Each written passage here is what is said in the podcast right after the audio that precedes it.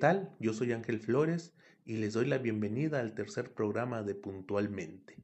En esta ocasión hablaremos de literatura y ahondaremos en el tema del famoso boom latinoamericano.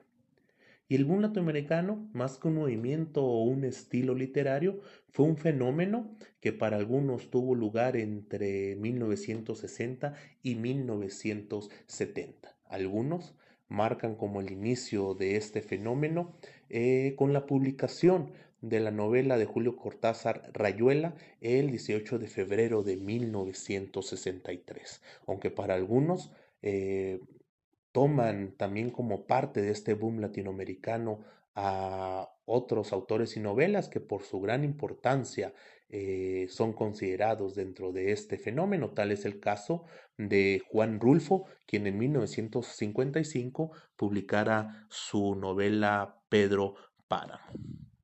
Este boom se puede entender por las obras literarias de un grupo de jóvenes escritores cuyas obras fueron ampliamente distribuidas eh, por Europa, sobre todo en España.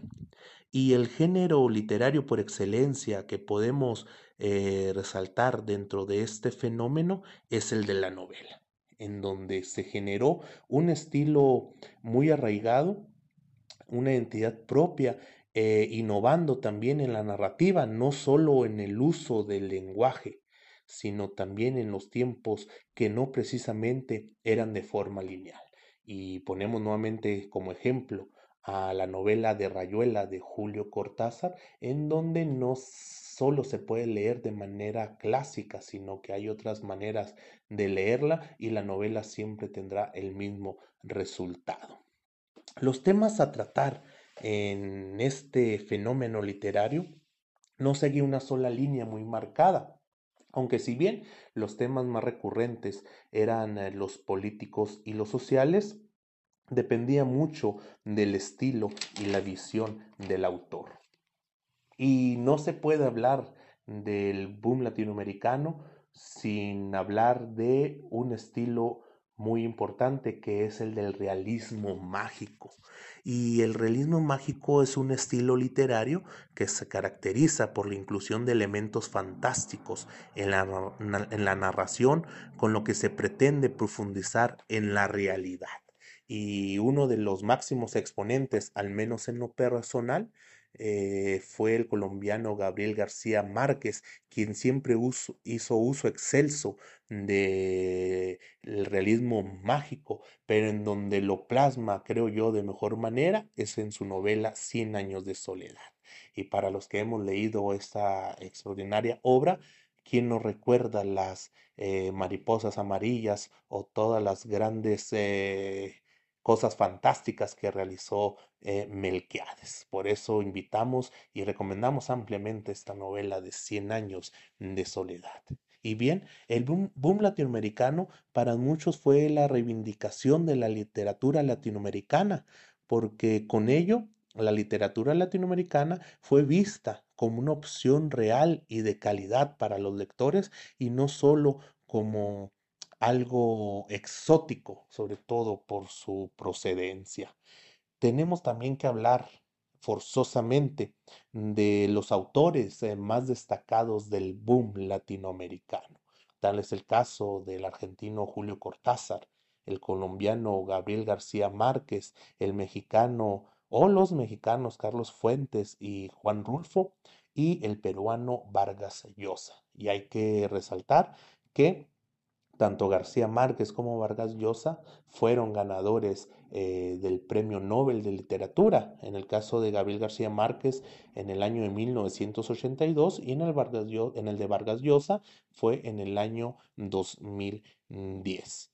Y tenemos eh, que mencionarles también eh, las obras más importantes o algunas de las más importantes del boom latinoamericano y que son lectura obligada para entender este fenómeno.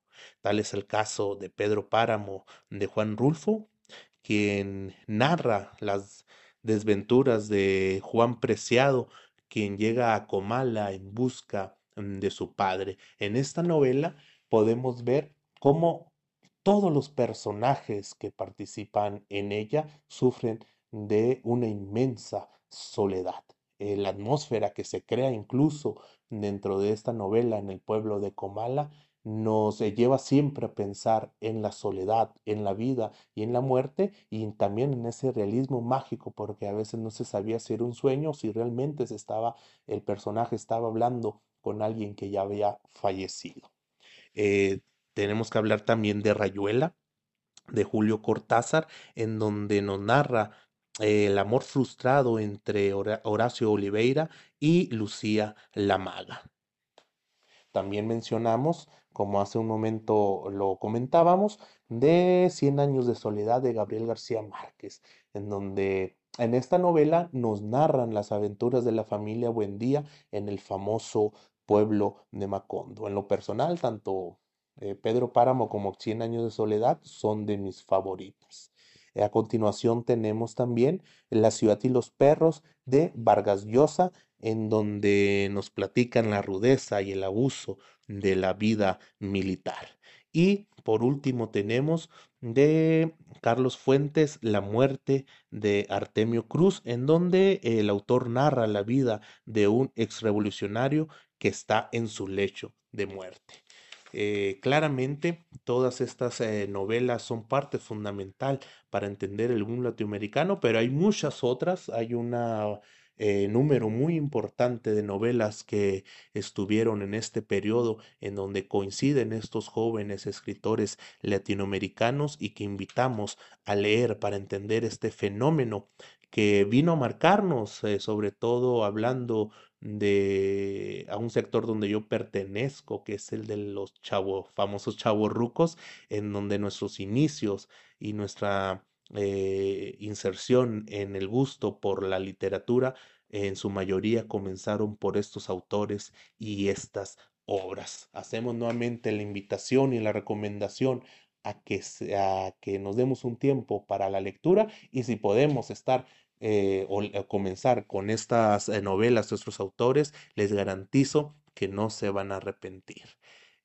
Hasta el momento esto es todo por el día de hoy, pero les invito a que nos sigan escuchando y queremos aclarar que aunque los programas, siendo este apenas el tercer episodio, suelen ser un poco cortos, pedimos un poquito de su comprensión ya que estamos iniciando en esto de los podcasts y queremos seguir eh, en el gusto de ustedes y les traeremos, hacemos el compromiso para traerles eh, temas eh, también muy interesantes y en donde comenzaremos a tener los programas un poquito más largos ya cuando contemos con algunos invitados en donde la plática se torne aparte de amena puedan disfrutar un poquito más de tiempo su podcast puntualmente.